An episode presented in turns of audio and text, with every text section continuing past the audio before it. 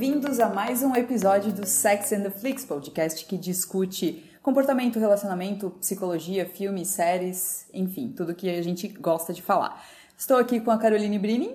Olá! Olá, Carol. Eu sou Luciana Kiel, esqueci de me apresentar, mas ok. Luciana Kiel do Cinema, que vocês já sabem. E hoje, conforme a gente falou no último episódio, a gente vai conversar sobre geração Netflix e ansiedade. E eu já vou começar perguntando para Carol. Carol, viu a última série da Netflix? Não sei qual. Exato, não sei, não interessa. mas tu viu? Dependendo da série que a gente tá falando, sim.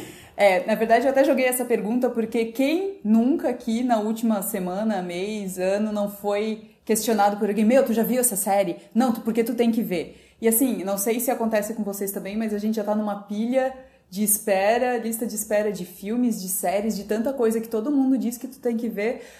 Carol, como que a gente lida com isso? Eu acho que a primeira coisa que causa a lista de séries é o tal do FOMO, né? Exatamente, Fear of missing out. Eu ia justamente pedir para ti, o que, que é exatamente esse FOMO?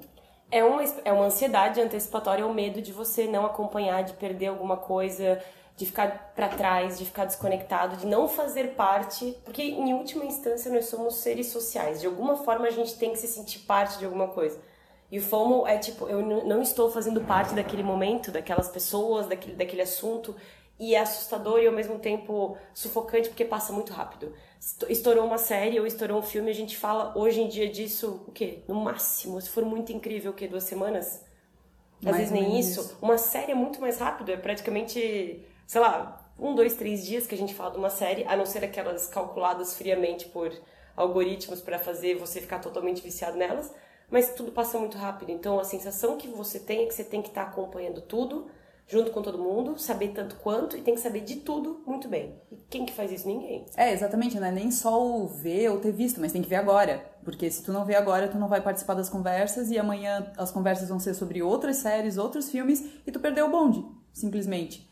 É, e eu, eu quis relacionar essa ansiedade, esse fomo com Netflix, mas claro, não é só Netflix, é serviços de streaming de forma geral, porque a nossa forma de mudar, de consumir conteúdo mudou. Tava lembrando como que era na época que só tinha TV, que tu tinha que esperar uma semana inteira por um novo episódio, Tu acha que a gente era menos ansioso naquela época, em relação a isso, pelo menos? A gente era ansioso com coisas diferentes, né? Mas eu acho que sim, estamos muito mais ansiosos e imediatistas, porque eu acho que, no caso, né, os streamings, vamos focar nas plataformas de streaming, eles criaram na gente essa coisa de ativar o nosso mecanismo de recompensa e deixar um espaço aberto para a gente literalmente se empanturrar de informação e de série de entretenimento e tirar e puxar o tapete da gente, tipo, ah, acabou. Agora você vai esperar por tempo indeterminado para ter esse prazer maravilhoso que foi assistir essa série. E aí você fica, tá, e agora? Então é um é um treino de eu te dou tudo que você quer e eu tiro quando eu quiser, e daí você tem que se virar para encontrar uma coisa melhor. Isso gera muita ansiedade, até porque a galera mais nova, a gente é geração internet, mas a galera mais nova tem dificuldade com conexão social, tem muito mais afinidade com tecnologia e eletrônico e internet, primeira coisa que vai fazer é querer é, ficar focado em série. Não vai saber se separar dessas coisas. E quando não tem o que estava te dando prazer, tu vai ficar mal. E até uma coisa que eu tava pensando, é, Carol, com esse negócio de FOMO, né, do, do Fear of Missing Out, que tu tem. Parece que virou uma obrigação. Eu não sei se acontece contigo, mas às vezes eu me sinto assistindo alguma série, uma coisa não é nem por prazer, é tipo, eu tenho que assistir isso. Então, não, não é assim, ah, é o meu momento de lazer, eu estou aqui curtindo tal. É assim, não, eu tenho que ver aquela série hoje. Eu uso o meu momento de lazer para cumprir mais obrigações. Não é trabalho, não é nada. Ok, por causa do cinema tem algumas coisas que eu vejo que eu encaro um pouco como trabalho, mas de forma geral eu estou encarando como obrigação. Assim, por exemplo, esses dias eu acabei Emily in Paris e eu, ufa, uma série a menos. Então, a gente está matando o nosso lazer de certa forma? Eu penso assim, antes da internet, ou quando a gente tinha vai, TV aberta, TV a cabo e tal, a gente assistia meio que quase para relaxar, tirando uhum. eventos específicos, a Copa, um capítulo final da novela, mas você fazia ainda, ainda isso movido por prazer, por entretenimento, por ai, aqui é o meu eu acho que agora as coisas se fundiram, existe uma obrigação, parece, de você estar tá antenado na plataforma. Que, se alguém te fala que não tem Netflix, fica o quê? Uhum. Como assim? Como é que tu vive É verdade. sem Netflix? Amazon no Brasil a gente meio que aceita que a pessoa não tem. Mas Netflix... Eu, eu não aceito porque é muito mais barato. Então. Também tem isso. Mas eu digo, a Netflix se tornou parte da, da cultura pra gente, nosso país. É, é, é uma parte lógica. Como assim você não vê, você não, não curte, você não paga, você, sei lá, você não faz parte disso aí? Não, e como assim você acompanha filmes e séries esperando passar na TV? Como é, como é que tu adequa isso à tua rotina? Porque hoje em dia eu não consigo mais assistir, ter aquela disciplina de, ah, por exemplo, é uma série que. A última série que eu acho que eu acompanhei religiosamente, que saía uma vez por semana, foi Game of Thrones. Que domingo à noite, às 10 horas, parava tudo, desliga celular, sai de perto, que é o meu momento. Eu não me vejo fazendo isso para nenhuma outra série. E não é nem só a questão do horário, é a questão da possibilidade de controle. Porque hoje, eu não sei se acontece contigo, se acontece com muita gente, é, tu ter a possibilidade de pausar, fazer alguma coisa tal. Quando tinha TV, não era isso. Se tu levantava, ah, preciso ir no banheiro, ah, vou buscar meu lanchinho, tu perdia um pedaço. Ou tu aproveitava o comercial quando tinha. Mas a gente meio que controlou isso de uma certa forma, nossa relação com, com esse conteúdo mudou, eu acho. Eu acho que a gente começou a controlar o conteúdo quando a gente teve a possibilidade de baixar os episódios, porque vamos lembrar que lá, final dos anos 90, quando a gente tava antenadíssimo nos canais a cabo que tinham séries, eles demoravam muito para passar aqui. Então o que, que a gente descobriu? Torrents, não sei o que lá, e daí a gente já começou a passar por cima da regra social de que você leva uma vez por semana para assistir um episódio. Então, você tinha acesso a essas coisas. Aí você criava suas autorregras para sofrer menos. Eu vou esperar a temporada acabar, vou baixar Sim. tudo. Ou eu vou esperar a nova começar, porque daí quando acabar e ficar aquele cliffhanger, eu não, não vou sofrer e vou tudo para evitar, para ter conforto, para você ter É uma certa verdade. segurança. Depois que surgiu o, o Netflix, ele te vende uma falsa segurança. Porque se é uma série nova que você gosta, acabou a primeira temporada, boa parte das séries da Netflix não tem previsão de quando vai sair. É verdade. Então são várias angústias, é muito legal aquele, aquelas horas que você vê tudo de uma vez e depois é um tempo indeterminado de um buraco existencial e eu vou preencher isso com o quê? Daí o que que você faz? Fica circulando aquele catálogo eternamente, Sim. meio que não fazendo sentido, aquilo é tudo meio vazio, até que se alguém te indicou, tu pensou, ah, vou tentar. Aí pode virar uma nova coisa. Mas a gente não pode esquecer, tudo que a gente tem acesso hoje de internet, as plataformas, elas são. Tem gente sentado lá numa prancheta desenhando exatamente pra gente se sentir assim. Dilema das redes, só, falou de redes sociais, mas a gente tá guardando Total. um do streaming, né? Total, exatamente. Mas, né, ele- tudo ali, o próprio streaming, ele é desenhado em... te- Por que, que muita gente reclamava no começo que a Amazon, o, a interface da Amazon não era legal? Até isso Ainda te não é. atraía. Até isso te atrai menos a É. Amazon do que a Netflix.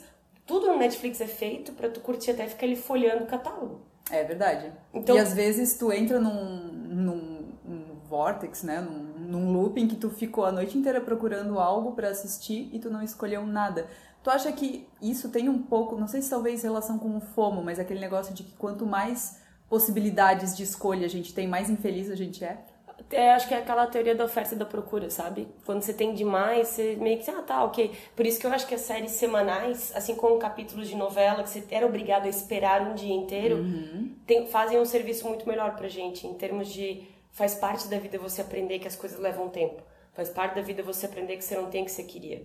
Faz parte da vida você ter que, às vezes, ficar sem uma coisa que você queria naquela hora e você não vai ter. Eu acho que a gente costumava ser mais paciente por causa disso e para as gerações futuras, eu não sei de que forma que eles vão lidar com paciência, não é bem paciência, mas enfim, mas de tu atrasar algo que tu gostaria de ter agora. É, e parece uma coisa boba, mas assim, pegando só o exemplo do Netflix, pensa, o Netflix te diz, pode pegar o que tu quiser, por uma mensalidade, o tempo que tu quiser, até a gente decidir, ou a licença decidir que a gente não pode mais ter. Mas enquanto Exato. isso, quanto você quiser tá lá. Aí a segunda barreira é, se você mora com outras pessoas, você tem que dividir a TV, ou tem que respeitar o mais velho que tá te dizendo, você só pode ficar tanto tempo.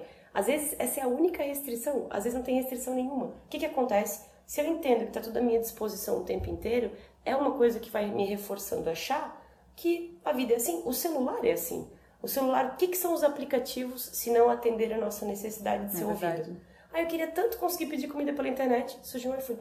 E bem podia ter um aplicativo que... Lembra a propaganda da Apple no começo, que era There's an app for that? Aham, tipo, sim. é meio que isso, assim. E aí o que acontece? Tu lembra quantos telefones de cor? Hum. Tu não lembra nem o teu, às vezes. Não, o meu eu lembro, mas assim, por exemplo, do meu marido eu não sei o número. E aí o que acontece? Esse, essa economia de energia que no começo é sensacional, porque poupa tempo, Uhum. te torna mais, entre aspas, burro. Entre aspas, e tanto é, que saiu, saiu recentemente, né, um estudo de que parece que essa vai ser a primeira geração que os filhos têm um QI menor do que os pais.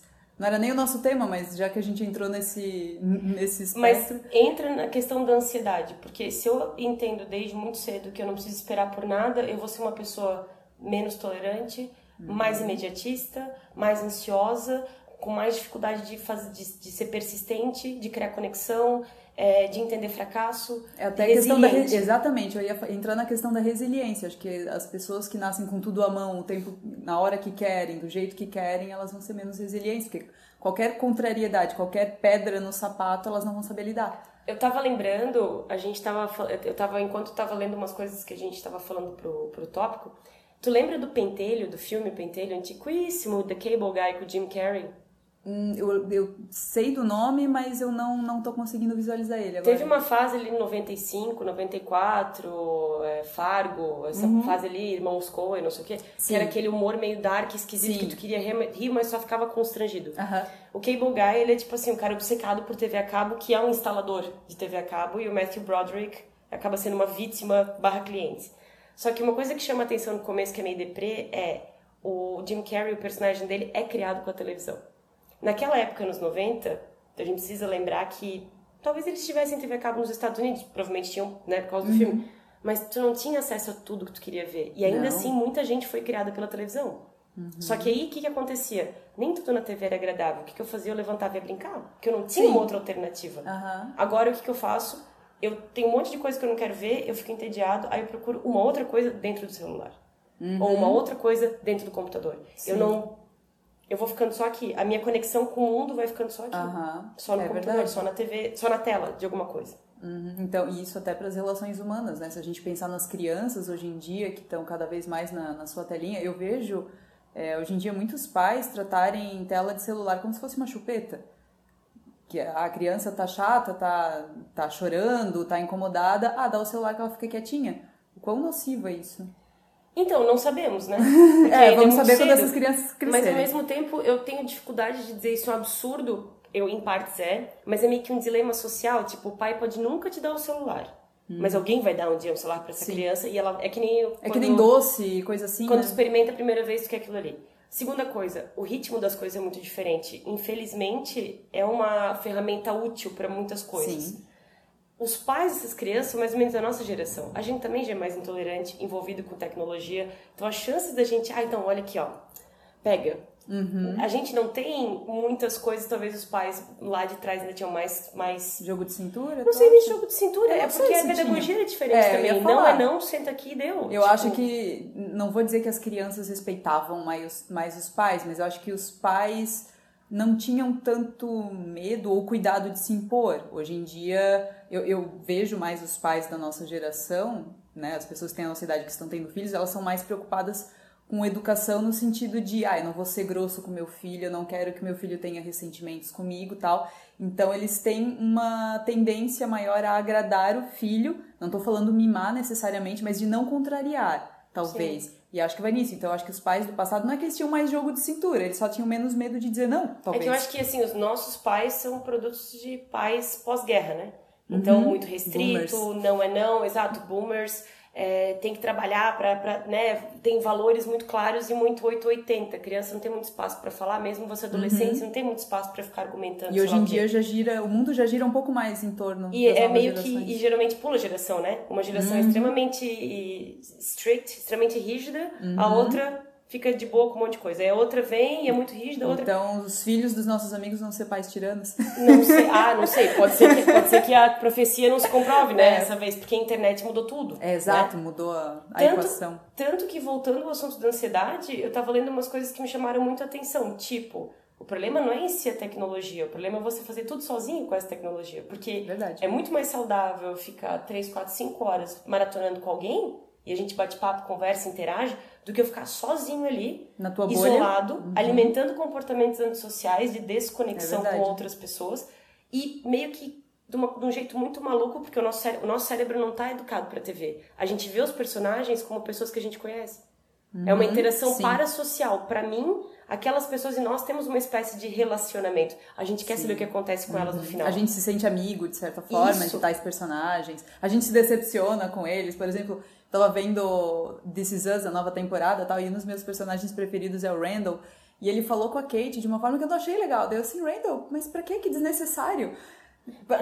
As nossas reações, né? Meu, que babaca, por que, que ele fez isso? Tipo, ou quando você vê um reality show que você escolhe para quem torcer, ah, você se sente parte do grupo. É como se você tivesse sentado E se ele não ganha, tu se sente, se sente traído, roubado? Evolutivamente, nosso cérebro não acompanhou para entender televisão como, como algo, algo, alheio. Fora, é. a gente tem, a gente se relaciona com aquelas, com aquelas. É, mas daí eu vou dizer que isso não é mal da nossa geração, não, porque é novela normal. tinha gente que batia nos atores na rua e até ainda hoje, ainda hoje e até assim do comportamento antissocial que tu falasse, que ah, porque eu tô vendo, eu não me relaciono. É, isso realmente não é exclusividade nossa, porque a minha avó ela é aquela pessoa que se ela vai num aniversário alguma coisa e deu a hora da novela, ela vai sair, ela vai procurar uma televisão, ela vai ver a novela inteira e ela só vai dar o ar da graça depois. Então, assim, comportamento antissocial já existia ali também. e também forma. já uma, uma identificação muito forte com o plot da novela, porque ela, é, ela tem que saber o que, que vai acontecer. Claro. Porque, de verdade, a, a TV pra gente é uma janela. É como se a gente tivesse show de Truman, assim, né? Uhum. A gente tá lá acompanhando e querendo opinar e dizer, não, faz isso, faz. O que, que as pessoas fazem no filme de terror? A reação. Não, não vai por ali, que, não. Que gente que... burra! Uhum. Como se a gente pudesse gritar e dizer, oh, me escuta, não vai, Sim. não entra naquela porta. E eu imagino que muita gente ouvindo o podcast talvez tenha essa sensação, né? Porque eles estão só ouvindo e às vezes a gente pode falar alguma besteira aqui e pensar, não, não, mas não, o nome desse filme é esse, não é bem esse. Então. Nada a ver esse comentário aí, né? Essa, Exatamente. Essa é. informação. Mas enfim, a gente tinha comentado ali, tu chegasse a falar dos torrents da época que o pessoal começou a baixar. Não apoiamos a pirataria. Não, é fato. Mas enfim, né? Não é apologia à pirataria. Mas eu vou comentar contigo que eu era bem disciplinada quanto, quanto às séries que estreavam fora e vinham para cá, até que eu levei uma rasteira muito feia com, com esse negócio de sair primeiro nos Estados Unidos e depois aqui. Eu lembro que eu tava assistindo Dexter no auge da quarta temporada, que é a melhor de todas. E eu acompanhava quando estreava na Fox ou no FX, não lembro, era um dos dois. E eu assistia religiosamente toda semana o episódio, como estreava na TV bonitinho e tal. E eu sabia que muitos amigos meus não faziam isso, eles já tinham visto a temporada inteira e tal. Beleza. E daí todo mundo tava falando que, meu, porque o último episódio é muito foda, porque morre alguém e tal. E eu não sabia quem era. Eu sabia que era muito foda o último episódio, mas eu pensei, calma, faltam três episódios até eu chegar lá. Então, Sim. né, eu conseguia me manter plena. Até que determinada atriz que fazia Dexter apareceu nos comerciais de uma outra série do mesmo canal e eu. É essa personagem que morre, então, porque se ela tá fazendo outra série é porque ela saiu de Dexter. E se é uma morte chocante, faz todo o sentido do mundo. Então, assim, para quem assistiu a Dexter, né, vai tá para voltar agora em 2021, é, vocês sabem muito bem de quem que eu tô falando. Isso para mim virou a chave de assim, eu não vou mais ser trouxa de esperar porque eu tô levando spoiler. Tu acha que o, esse fomo que a gente tem também de, de ter que ver tudo no mesmo tempo que tá todo mundo assistindo é um pouco de medo de levar spoiler? Pode ser para algumas pessoas que tem, tem gente que leva muito a sério. Eu lembro o Game of Thrones é uma série que eu comecei a ver por pressão de vocês, assim, porque eu olhava e pensava, cara, não... A gente já vai falar sobre eu não entendo, cara, tipo, eu não, não consegui. Aí eu pensei, não, eu vou assistir, né? Comecei, eu toda bonitinha, fui lá e paguei HBO. vou assistindo, não, vou assistir tudo, tá. Até que eu fui gostando. Aí começou aquela coisa que vocês contaram do fanservice, ali pela sexta ah, temporada, eu acho que foi. Acho que foi. Que daí ficou tudo assim, tudo que quando, todo mundo queria ver. É, quando foi além dos livros, começou a desandar, deixou na mão dos produtores lá, não, não deu certo. E aí eu olhei e falei, tá, mas eu ainda assim. E daí eu lembro que no bar que a gente vai, até tinha domingos à noite, a galera ia Sim. lá pra assistir, tipo, viewing party, assim. E isso eu sou contra, porque Game of Thrones pra mim era um negócio tão sagrado que não podia dar e um complicado, do tipo meu assim, lado. E complicado, tipo, tinha coisas que tinha que prestar atenção, porque era Sim. literalmente um jogo de xadrez em alguns episódios, assim. Tinham coisas que aconteciam e tu, pera, peraí. Quando eu conheci o meu marido, né, as primeiras conversas que a gente teve era eu explicando para ele a diferença entre o Bruce Bolton e o Stannis. Então, porque são dois atores parecidos e ele não tinha acompanhado tudo e eu super fã, empolgada. Não, mas como assim tu confunde os dois? Eles são muito diferentes. E fisicamente eles não são.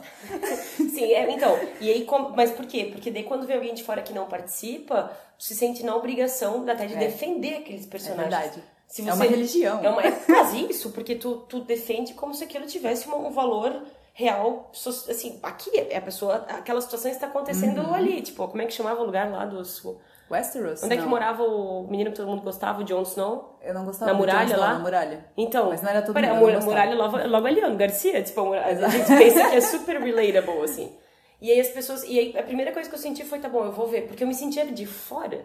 Tipo, a gente tá conversando, Sim. daqui a pouco rolava uma piada interna, uhum. ou começava a ser discutido o episódio, pensava, e graças a Deus, 2020, as coisas que passam na HBO agora passam aqui, né? Uma Sim, semana de delay Go, e tal. Não, HBO Go acho que estreia até no mesmo dia. Então, e daí, beleza, comecei a assistir, e daí eu fiquei, tá, eu não tô entendendo esse negócio, mas eu assisti muito mais, porque eu tava me sentindo mal de não, de, tá, de ficar de fora, sozinha né? na conversa, uhum. do que efetivamente porque, meu Deus, eu não posso parar de ver. Tipo... É. E até tem tem algumas séries que eu acho que tem mais esse negócio de que, meu Deus, tu tem que ver, ou porque elas são muito groundbreaking quando elas saem, ou porque elas criam algo que não existia antes. Eu lembro que uma das primeiras que eu me senti cobrada para ver, mas que eu não vi até pouco tempo atrás, foi Lost. Ah, Lost, sim, quando passava, todo mundo falava de Lost. Meu ex-namorado na época, meu Deus, tu tem que ver, tu tem que ver, porque não sei o quê. E nas primeiras temporadas. Era bom. Era uma gincana, assim, pô, é. tu queria ver. Eles Ele faziam uns cliffhangers muito bons. Que ficaram série. lá, né? Todos. O urso que ninguém sabe a fumaça, ficou tudo lá, o cliffhanger. ninguém sabe. Mas, tipo, essa. Mas também eu acho que é uma coisa muito dos nossos grupos. Tipo assim, a gente Sim. sempre anda no mesmo grupo. Nerd, né? Nerd é uma desgraça. Mas eu digo, por exemplo, eu, tu e mais algumas pessoas somos parte de um grupo e eu sou a única que não tá vendo Game of Thrones. Será que eu ainda faço parte do grupo? Se eu sou uma uhum. pessoa mais ansiosa, mais tensa, isso não vai gerar de verdade um dilema para mim e eu vou assistir por pressão social do que efetivamente porque eu quero assistir? É, e até outra série que eu tava lembrando que também foi esse negócio de que, meu Deus, você tem que ver. Eu lembro que quando a série surgiu, ninguém falava muito dela. Eu tinha até visto os trailers e tal. Eu falei, ó, oh, uma premissa interessante e tal. Mas quando chegou na última temporada, tava insuportável, que todo mundo falava que era Breaking Bad. Não vi ainda. Breaking Bad. Eu venci. Tu tem que ver Breaking Bad. Todo mundo me fala, eu sou uma eu... convertida. A minha mãe viu e disse, meu Deus, tem que assistir. Eu falei, ok. Tua mãe é okay. professora de química, né? Química, então. Olha achei, só. Achei, achei que ela pode pensar numa renda extra depois ela que ela não, ela não comprou nenhum trailer, nada, ultimamente, né?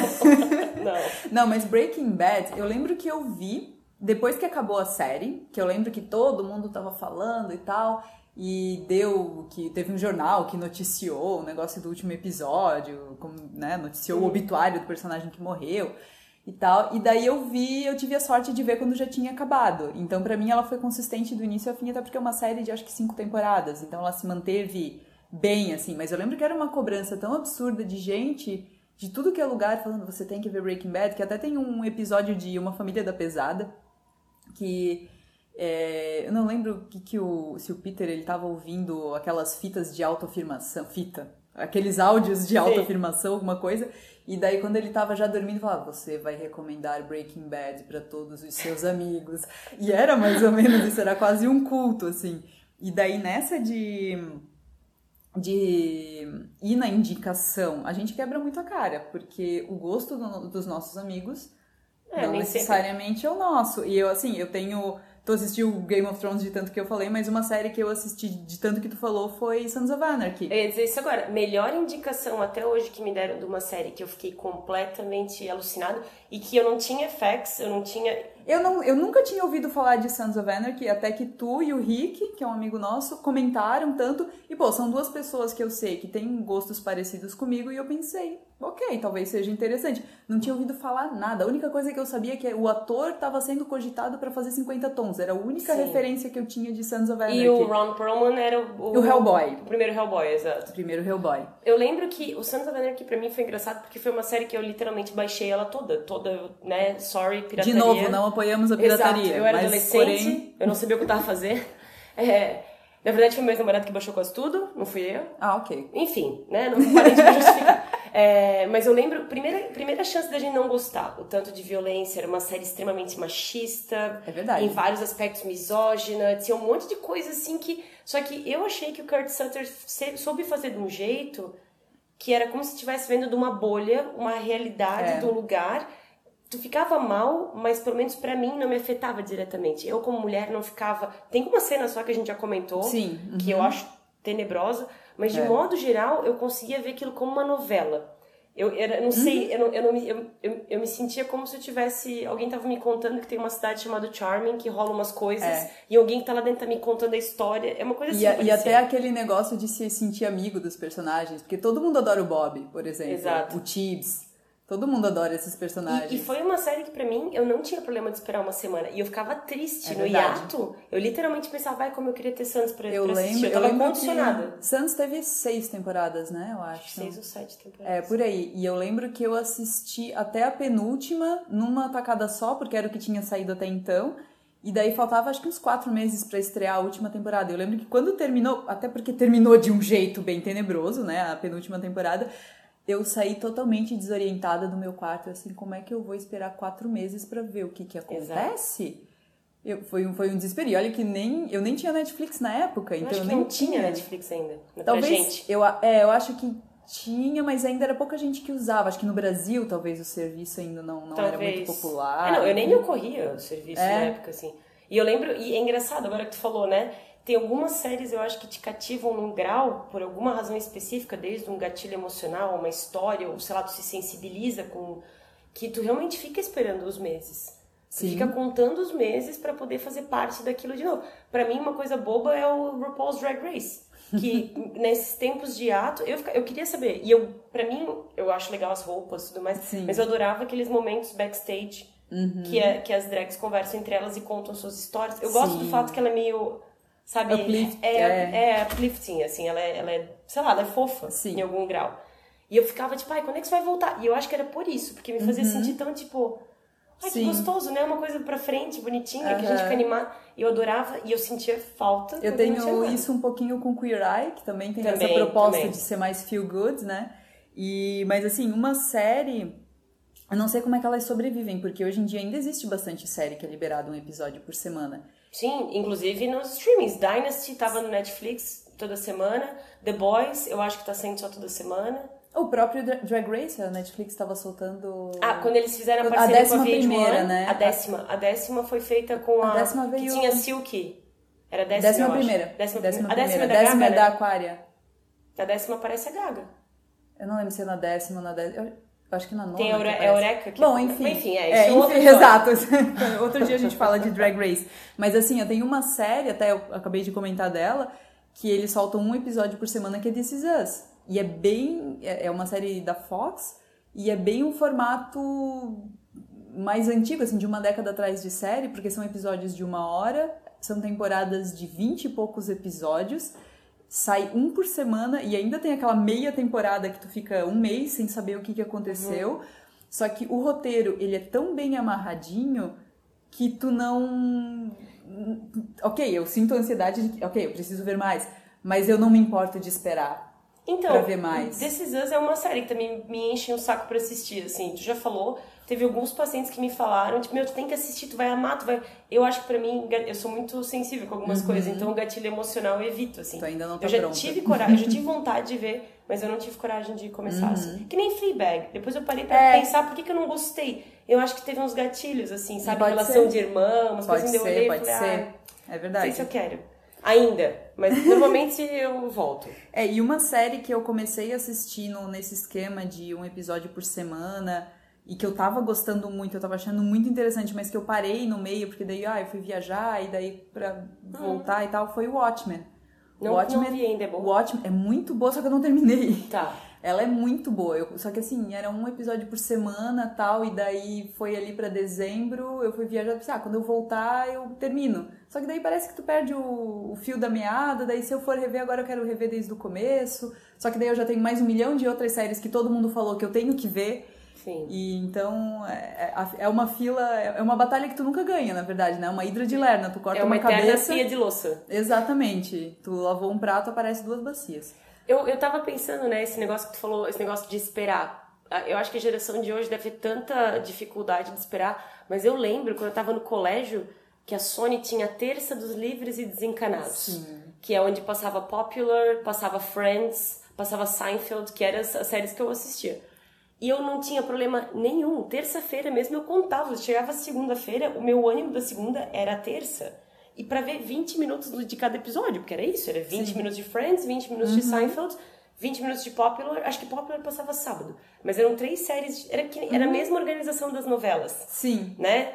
E eu lembro que eu amava esperar. E eu até gostava dos reruns. Tipo, acabava a temporada eles começavam de novo aquele buraco pra chegar a outra, né? Até isso eu gostava. Tipo, eu, eu gostava da coisinha do ter que esperar. Na hora que acabava, eu pensava, ah, não, mas o que, que será que Uhum. Ok. Uhum. vai acontecer semana que vem? Eu acho que a nossa geração talvez ainda estivesse mais preparada pra lidar com o que, que vai acontecer daqui a uma É, semana verdade. né? Ou, que nem a novela, tipo, acabou no sábado, tu vai poder ver só na segunda. E geralmente no sábado à noite é que eram os grandes impactos da É novela. verdade. E tu ficava ok, tipo, seguia a vida no outro dia. Agora não, eu acho que às vezes a internet virou essa coisa meio simbiótica, assim, É. ela não tem, ela não tem demarcado bem exatamente onde ela para e a gente começa. Uhum. Parece que tá tudo meio tu precisa da internet É. para várias coisas, inclusive pra, sei lá. E até uma coisa que não, não me entra na cabeça, e- e realmente eu não entendo. Às vezes saiu uma série na Netflix, sei lá, quinta ou sexta-feira, no mesmo dia já tem gente que viu tudo e que tá fazendo vídeo e que tá fazendo análise. E eu fico, essas pessoas não trabalham, elas dizem que estão doentes, não vão no trabalho. Da onde que elas tiram tempo? Elas não dormem pra ver série? Provável, mas aí entra um outro negócio, né? Porque o, a internet, vários aplicativos deixam isso bem claro, mas o streaming, o binge também deixa isso. Mexe com o teu mecanismo de recompensa. O que, que é isso? Tu começa a ver uma coisa, vem uma mensagem no teu cérebro. Meu, isso aqui é legal, vamos continuar fazendo isso, tá me gerando prazer. Tu começa a produzir dopamina e tal, tu começa a ficar curtindo aquilo. E tu vai ficando. E aí tu pensa, o que, que custa só mais um? Isso a gente faz com Sim. o quê? Comida, álcool, É. tudo que você gosta, que tá te dando prazer imediato, tu quer continuar O porque próprio, é gostoso. como a gente falou do smartphone, né? O próprio celular, é só vou dar uma olhadinha no Instagram, daqui a pouco tu tá vendo como é que se, Isso. sei lá, a cor E tu não café sabe com por quê. Por que, que tu fica tanto tempo procurando o que ele? ah, não, isso é legal. E tu vai fazendo, É. por quê? Aquilo tá tirando endorfina, porque sempre tem alguma coisa. Opa, é que nem Uhum. quem joga no cassino, aquela. Ah, o O caça-níquel. caça-níquel. O que, que tu faz com caça-níquel? Ah, daqui a pouco vem um. Daqui a pouco vem um. Daqui a pouco fecha três. Daqui a pouco não sei o Uhum. quê. E esse daqui a pouco é a mesma história do Instagram. Ah, daqui a pouco vai aparecer uma foto legal. Daqui a pouco vem uma. Aham. Aí o que eu faço? Literalmente, aperto no coração, sigo em diante. Não é uma coisa que mexeu comigo. Só que eu não consigo parar. E quando você vê, já ficou uma hora ali. Mas você não sabe por quê. A série é a mesma coisa. No começo, teu cérebro te fala: Ah, só mais um, o que, que tem? Daqui a Sim. pouco, ele nem te fala mais Daqui a nada. pouco é 6 horas da manhã e tu, meu Deus, eu tenho que acordar daqui a uma hora. Porque a produção de dopamina não discrimina o prazer. Tipo, ela não fala, olha, é muito legal, mas a gente precisa dormir, Sim. hein? Não, pô, vou ficar aqui mais um pouco, o que, que custa mais um episódio? É, e às vezes até os próprios cli- cliffhangers das séries fazem algo assim. Eu sei Sim. que com This Is Us, às vezes aconteceu de. As primeiras temporadas, eu que eu assisto com meu marido, assim, e daí a gente, não, vamos ver só um episódio hoje. A gente via três, quatro, porque terminava de um jeito que. tu- Não, não, não dá pra ir dormir sem saber isso. Mas o Sons of Anarchy pra mim foi assim. Sim, era assim Weeds, também. Não sei se Eu não cheguei a assistir Weeds. É, eu- é da mesma criadora do Orange New Black. Uhum. Eu não curtia tanto Orange New Black, mas Weeds eu gostava. E cada vez que acabava a temporada era um negócio assim: não, não pode acabar assim. Eu não posso passar três meses com esse peso de É, não saber é o que verdade. vai acontecer. E até uma coisa que eu queria comentar contigo, Carol, não sei, não é do FOMO daí, acho que, mas é outra coisa que talvez esteja relacionada à ansiedade ou só à nossa capacidade de concentração que está cada vez mais comprometida. É, não sei se tu já reparou, mas comigo é assim, se eu vou ver uma série nova ou um filme novo, a primeira coisa que eu vejo, claro, primeiro eu vejo nota no IMDb, né, se, se é algo que vale a pena o meu investimento, mas eu vejo o tempo. Filme de mais de duas horas, ah, essa série, mas são quantos episódios? São quantas temporadas? Eu começo a medir o meu investimento em algo novo. Como é que tu enxerga isso? A gente tem medo de, de se decepcionar, talvez? Ou de ah, investir muito tempo e depois, pô, não era aquilo tudo? Por exemplo, Emily in Paris. Ah, era uma temporada de 20, de 10 episódios com 20 minutos cada. Quando eu olhei, ok, é um investimento de 20 minutos por dia, beleza, nem me importei que era ruim. Mas parece que se é uma série com, sei lá, 20 episódios na temporada e já tá na sexta temporada e os episódios são de uma hora, parece que tu fica, pô, será que vale o investimento? Mas tu já parou pra pensar se às vezes não tem uma coisa com afinidade? Tipo assim, tu não se importava que Game of Thrones era uma hora e pouco cada episódio, se importava. Não, porque eu já tava envolvida. Então, às vezes eu acho que o fato de ter um, o, o cardápio ali, o catálogo, se tu tem acesso a ver, tá, quanto tempo eu preciso, dá pra É. ver uma vez só, tu começa a fazer todo esse cálculo, mas eu acho que é resultado da vida que a gente vive. Porque eu acho que se a gente tá tranquilo, por exemplo, pega uma baixa aí Covid, que muitas pessoas ficaram muitos meses, inclusive paradas, paradas É, sem fazer nada. nem só o fato de estar em casa, mas de tu não ter nenhuma opção de entretenimento Isso. fora, né? Aí às vezes tu não fica tão pilhado. Ah, uma hora, tá, vamos ver qual é. Agora, se tu tá no ritmo. Uhum. aí começou. Aí qualquer streaming escolhe ali a série que quer divulgar. Então aparece Claro. Emily in Paris e continua. Aí você vê a tantos por cento relevante, começa a aparecer reportagem. Uhum. Eu vou assistir. Só que como não é, exemplo, uma atriz que você gosta, um assunto que te cativa, tu começa a ver a ficha técnica. É. Quanto tempo de vida eu tenho Uhum. pra me preocupar Sim. com isso aqui? Agora tem coisas tipo assim, quando, coisas longas, né? Quando eu vi os últimos filmes da Marvel, dos Avengers, eu sei que não é tua praia, mas é tanta ação que eu não sinto quatro horas. Quando foi o Endgame, eu não senti nada. E eu Nossa, adorei, eu porque era o sinto. tempo inteiro. Pra mim, que sou hiperativa, eu ficava assim, ó, eu não sentia. Na... E voou. Não, mas pra mim, o, o que me pega nos filmes da Marvel é repetição de roteiro. Pra mim é sempre a mesma história, Uhum. na verdade. Eu lembro que quando eu fui assistir Era de Ultron, que é, é o segundo, acho, Vingadores, é um filme barulhento, cheio de ação, eles quebram tudo e tal. Eu acho que eu dormi no cinema. Porque não, não era uma história que me envolvia, assim. E tem filmes que às vezes eles te pegam de um jeito que tu realmente não vê aquelas duas horas passarem. Uhum. Não é o, o caso de O Irlandês. Ai, Que eu, tem, tem quase quatro horas, né? Quase quatro temporadas, quer dizer. É, exatamente. Meu Deus do céu. E esse filme eu lembro que eu vi, claro, pô, é o Scorsese, é o Joey Pesci, é o Al Pacino, é o De Niro, tudo no mesmo filme. Eu adoro filme de máfia, só que são quase quatro horas. Sim, e mas- eu lembro que eu assisti na manhã que estreou, porque eu queria escrever a crítica e sair na frente. Claro. eu nunca consigo sair na frente, né? Mas, eu quero tentar. queria, eu queria fazer no mesmo dia. E eu lembro que eu acordei, sei lá, seis da manhã e fui ver, assim. Eu tinha me organizado, eu separei amanhã. Foi dormir ansiosíssima e não vejo a hora de acordar amanhã. Não, é e eu Natal. nem fiquei brava, porque eu acordei com insônia às quatro da manhã, pensei, já deve estar. E não tava. Estreou só às seis. Eu tive que esperar duas horas ainda. Ficava dando refresh assim, Mas assim, entrou. mas eu lembro que foi um investimento de quatro, quase quatro horas, porque era com diretores e atores que eu sei que, que eu gosto, Uhum. e também porque eu tinha uma necessidade que era de escrever sobre Sim. aquilo ali. Então hoje, às vezes, eu, eu me pego assistindo coisas que, que eu sei que não vão ser boas, mas é muito assim, é, co- como eu, eu já falei que a gente vai citar Sex and the City em todos os episódios, mas tem um episódio que a Carrie fala, se você vê um aviso que diz cobra de duas cabeças, pô, tu vai parar pra ver, sabe? Sim. Então, assim, o, o, o Emily in Paris foi mais ou menos isso. Ah, era uma série com, do, do Darren Star, que é um dos criadores Uhum. de, de Sex and the City, e eu não acreditava que ia ser uma série boa, achei que ia ser muito clichê e tal, cara, qual- eu vou ver de perto esse bicho, pelo menos. Sim. E conseguiu ser pior do que eu imaginava, no final das contas, né? Foi bem aquele caso de nossas expectativas já eram baixas, mas... Mas o Irishman é uma versão é, mais, mais do nicho diferente dos Vingadores, porque eles Sim. juntaram os melhores atores daquele nicho com o melhor, com o melhor diretor, que teve acesso a tudo que ele queria. Então todos os efeitos Foi, especiais que foi os uma, uma usar, ele usou. é, foi uma espécie de Liga da Justiça da Máfia, assim. Tipo isso, é, que era muito claramente só pra agradar. to- todo mundo tava ali, já tá se divertindo um monte. Porque tinha horas que eu pensava, sério que nós estamos nessa cena do carro já há horas? E aí cortava pra uma coisa meio. Eu, eu ainda falei. Tinha muito... Não era flashback, mas é que não era uma linha... Isso. Eu pensava, senhor, eu, que, eu quero gostar, eu me sentia mal de não gostar, porque eu achava, não, pô, né, Scorsese. Ele é um filme, ele é um filme bom, mas ele podia ser menos. Ele é um filme, ele é um filme Ele, denso, ele é assim, excessivo. Ele, é, ele, se fosse uma minissérie, talvez. Aí a gente entra, a gente parece que precisa ter um conteúdo mais fragmentado hoje em dia. Tinha um- percebe isso? Sim, tem um filme francês que chama Invasões Bárbaras, Uhum. que é um grupo de amigos que eu acho que passam o fim de semana numa casa e tal. Ele tem o mesmo grau de, é, de densidade do, do Irishman. É menos horas, só que parece. Que nem aquele Me Chame Pelo Meu... É, Call Me chama- By My me Name. chame pelo seu, seu nome. nome. é, o- é. É a mesma coisa. É a- essa mesma pira de, de cenas extensas. Aham. Euro- e aí, é, tarará, uma pegada é, mais Uma europeia, pegada, pegada né? europeia. Não é ruim, só que ele é um filme que exige, exige É. um outro momento que você tem que estar.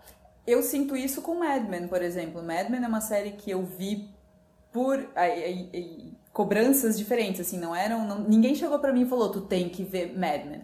Mas eu via Mad Men ganhando prêmios, eu via alguns amigos da minha área falando assim, poxa, que diálogos, que assim, não... Ninguém chegou pra mim e falou, tu tem que assistir. Mas eu me interessei por isso. E Mad Men eu vejo dessa forma. É uma série que ela é muito boa, é uma das minhas preferidas, mas tu tem que estar ali no momento. Tu É. não pode estar assistindo com o celular na mão. E eu, eu vou te confessar que pra mim foi uma série que eu adoraria fazer binging, assim, tudo naquela série me atraía, assim, os diálogos, as roupas, as uhum. loucuras lá, que, né, dos plots, as tramas. Eu achei animal, assim. Só que talvez tivesse gente que ia me dizer, meu, Carol, como tu aguentou tanto é, tempo? Porque exatamente. é muito pesado, é muito pesado. Os, os diálogos são muito bons, mas tu tem que estar tá assistindo. Tanto é que eu já me peguei assistindo episódios de Mad Men que ah, ou eu me distraí ou eu tava com um pouco de sono e eu pausei e disse, não, eu tenho que ver do começo porque eu não estou apreciando esse episódio do jeito que ele merece. Então acontece Sim. isso. E daí eu ia falar da, dessa, dessa cobrança toda que a gente tem, porque tu tem que assistir e tal. Tu acha que a gente acaba gerando uma expectativa muito alta para algumas séries e filmes pela tá todo mundo comentando, é, tá no top 10 da Netflix, que eu acho que é outra outra cobrança Sim. que surgiu pra gente, porque se tá no top 10, como assim tu não viu ainda, né? Apesar acho... de que Bob Esponja tá no top 10 agora, então. Eu acho que a, a, o maior exemplo disso foi Stranger Things. Pra é mim, sabe? Não foi. Eu gostei da série, é uma graça. Ela é, uhum. ela é extremamente. Até onde me contaram, né? Ela foi calculada inteira para ser nostálgica, baseada nas é. procuras das pessoas. Ela é total montaram... série de algoritmo, assim. Exato. Que é muito legal. Eu uhum. gostei. A galera mais nerd vai gostar mais ainda, Sim, porque por tem muita referência e uhum. tal. Só que assim, eu olhei e falei, tá, mas não era uma série que eu tava louca para sentar e ver um atrás do outro. Não. Quando eu terminei, o cliffhanger me eu fiquei pensando, meu Deus, eu quero ver a segunda. A segunda uhum. não foi legal. Não, não foi. E aí eu fiquei tipo, não sei se vou querer ver a terceira. A segunda foi um negócio assim, ela não foi ruim, mas parece que ela tentou tanto ser legal. É aquilo que tu fala da Miley Cyrus, parece que se esforçou tanto que ficou falso o negócio, ficou muito. Cara, não precisa não fazer é tudo é, isso pra ser legal. Tu vê que não é essa, é essa pessoa se esforçando, assim, né? Uhum. E foi a mesma coisa que eu senti. E eu acho que o, o Stranger Things foi isso. Aliás, uma outra coisa que me lembra muito, nos anos 90, quando saiu Matrix, uhum. a hype era essa. Tu tem que ver. Tá, mas é sobre verdade. o que é Matrix? Não, cara, tu tem que ver porque não eu não consigo explicar. explicar. Tu tem que assistir. Eu lembro da gente chegar no shopping. Blumenau tinha só um shopping nessa época, tá, gente? Que a gente ia lá se só encontrar. Só uma empresa de cinema. Só uma empresa de cinema. E a gente ia no boliche domingo. Era uma coisa super de cidade pequena. E eu lembro que a gente, quando saiu Matrix foi em 98. 99. Por aí, é. é. Essa, essa época. E o computador que a gente era um 486, a gente usava Mirk, né? Uhum. Tava numa outra vibe. E quando a gente perguntava o que, que é Matrix, eu era, cara, tem que ver. Assim, ó, é basicamente é que a gente mora num programa de computadores e ficava, meu, o quê? Como?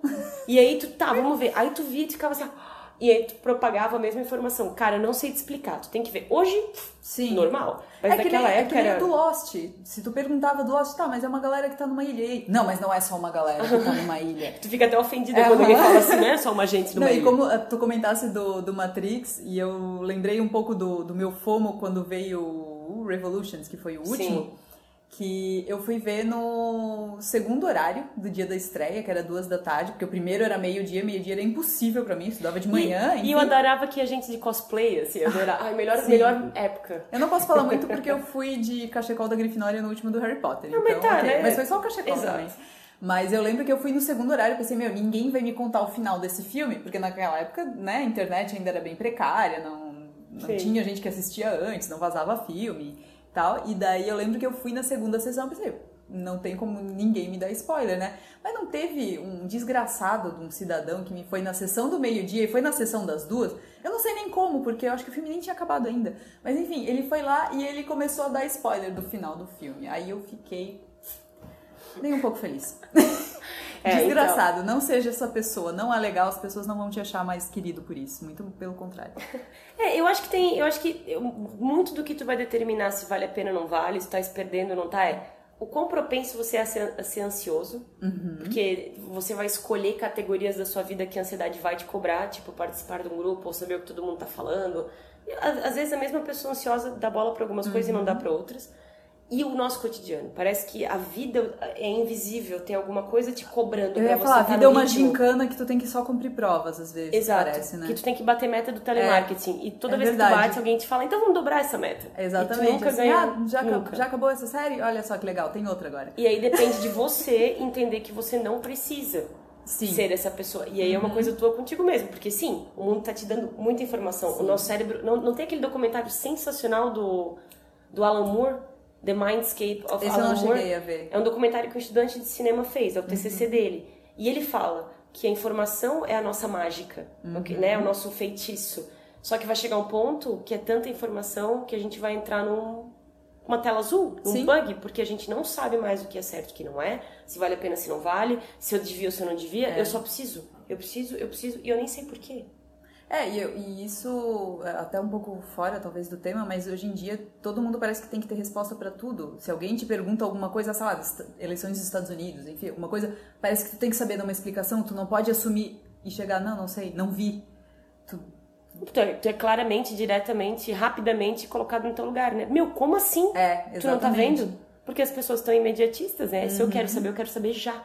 É, e nessa de todo mundo cobrar e tal, até queria falar do negócio que é o tal do selo de aprovação, que eu acho que é um dos critérios que a gente pode utilizar para peneirar o que tu vai ver e o que tu não vai ver. Às vezes, né, um amigo teu que gosta de coisas parecidas contigo vai te indicar algo que uhum. muito provavelmente tu vai gostar, e às vezes, mesmo sendo uma referência muito próxima, tu, ah, ok. Né? Assim como eu já te indiquei coisas que tu não achou aquilo tudo, já aconteceu ao contrário. É. E, ok, paciência, mas assim, é, o que o que eu queria falar aqui é de estabelecer critérios, na verdade, saber quais batalhas que tu vai escolher. A tua série que todo mundo recomendou e que tu decepcionou foi Stranger Things, tem mais alguma outra? Eu não, não Stranger Things eu não necessariamente me decepcionei, assim, eu achei bacana, assim, uhum. sabe? Não, eu achei, assim, deve ter alguém que vai dizer, meu Deus, como tu não amou. Uhum. Não, eu achei bem legal. É, tu teve Fleabag, né? Que Fleabag não... eu não consegui engatar. Uhum. Eu queria ter gostado mais de Atlanta, talvez eu não, não vi comecei. direito, uhum. que eu queria, né, ter gostado mais. Cara, recentemente a única coisa que me decepcionou mesmo, mesmo, mesmo foi o remake de Jovens Bruxas. Ah. Que eu ah. achei muito mal feito e eu tava assim com uma hype, eu particularmente. Eu não consigo ter hype e... pra remake, na verdade. E é que a ideia era pra ser meio uma. Não era bem um remake, era, era meio que uma, meio continua... uma... continuação, uhum. uma ligação. Meu, foi eu fiquei muito triste, cara, porque eu tinha altas expectativas. A minha série de decepção todo mundo falava foi La Casa de Papel. Eu não consegui cara, passar do La Casa de Papel, episódio. La Casa de Papel para mim é a mesma coisa do Stranger Things. Muito bem feita, Começou tem dinheiro, promissor. mas ela é, ela é costuradinha, assim, ó. Tu não precisa ficar com medo de nada, e daí, se eles tivessem parado na segunda temporada, tipo, todo mundo roubou, todo mundo tá feliz. Não, o que eles fizeram? Bateu o algoritmo, isso aqui tá muito legal, a gente tem que continuar. Pra que fazer um dinheiro se eu posso fazer dois dinheiros? Aí, claramente, eu acho que o próprio criador da série se perdeu, porque daí eles tinham que criar uma razão para todo mundo voltar a fazer alguma coisa. O que não faz nenhum sentido, porque eles são procurados pela Interpol, Europol, uhum. tu não tem que sair da tua ilha, fica na uhum. tua ilha. Aí eles pegaram uma característica da Tóquio, que já era impulsividade, e através dela a coisa desandou, dessa última parte. Uhum. Só que aí misturou uns negócios e daí eles trouxeram uma outra inspetor. Meu, assim, ficou um negócio. eles queriam fazer. Sabe aquelas séries que tem um monte de plot twist que tu fica. Uhum. Como assim? Como assim? Eles queriam fazer isso. Mas para mim eles uhum. não são bons o suficiente. Tem momentos assim. Mas tu olha, só, claramente a última temporada é fanservice. Assim, uhum. vocês não queriam a gente de volta, então é, aqui Game estamos. Of Thrones, é, se bem que o Game of Thrones ele tinha um arco para fechar e só, enfim. Mas então, acho que o conselho que fica de toda essa nossa conversa de ansiedade, cobrança e cumprir metas é estabelecer critérios, né? Estabelecer critérios e se para você é difícil fazer sozinho, altamente recomendo né, terapia. Por favor, procure porque a ansiedade é uma coisa que se tu entra na tua cabeça e tu não consegue sair sozinho, é muito difícil. Existem grupos de apoio, gente, existem neuróticos anônimos, tem vários grupos de 12 passos que a gente pode. Agora com a Covid, uma coisa bacana que aconteceu foi você ter acesso a mil coisas que em várias cidades não tem, através uhum. do Skype e outras plataformas. Então, procurar grupo de apoio de gente que tem as dificuldades que você tem, não aqueles grupos de Facebook, uhum. mas grupos assim que são voltados para melhorar, que tem uma organização e tal. Mas se não, se tu consegue perceber que tem uma coisa fora, Tá tudo bem dizer não. Inclusive, se é, você diz não, as coisas estão lá. Uhum. Nada vai sumir Aprender da noite a dizer não, saber quais batalhas escolher e quais séries assistir. Exato. É isso aí. Então, ficamos por aqui. Hoje eu vou divulgar também o nosso Instagram, né? Que é o Sex and the Flix. Temos. É, Carol, tuas redes sociais? Arroba Caroline Bruning. E lá você vai encontrar também um link pro Sex and the Flix e um link pro meu canal no YouTube. E eu sou a Luciana aqui do Cinema, cinema.blog, site cinema.com.br ou seguir a gente no Instagram no Sex and the Flix. Então, por hoje a conversa fica por aqui. No próximo episódio a gente vai para o caminho totalmente oposto. A gente quer saber por que que tá todo mundo revendo Friends e séries desse tipo. Por que será, Carol? Só no próximo episódio. Só no próximo episódio. A gente fica por aqui. Obrigada por ouvir. Até o próximo. Tchau!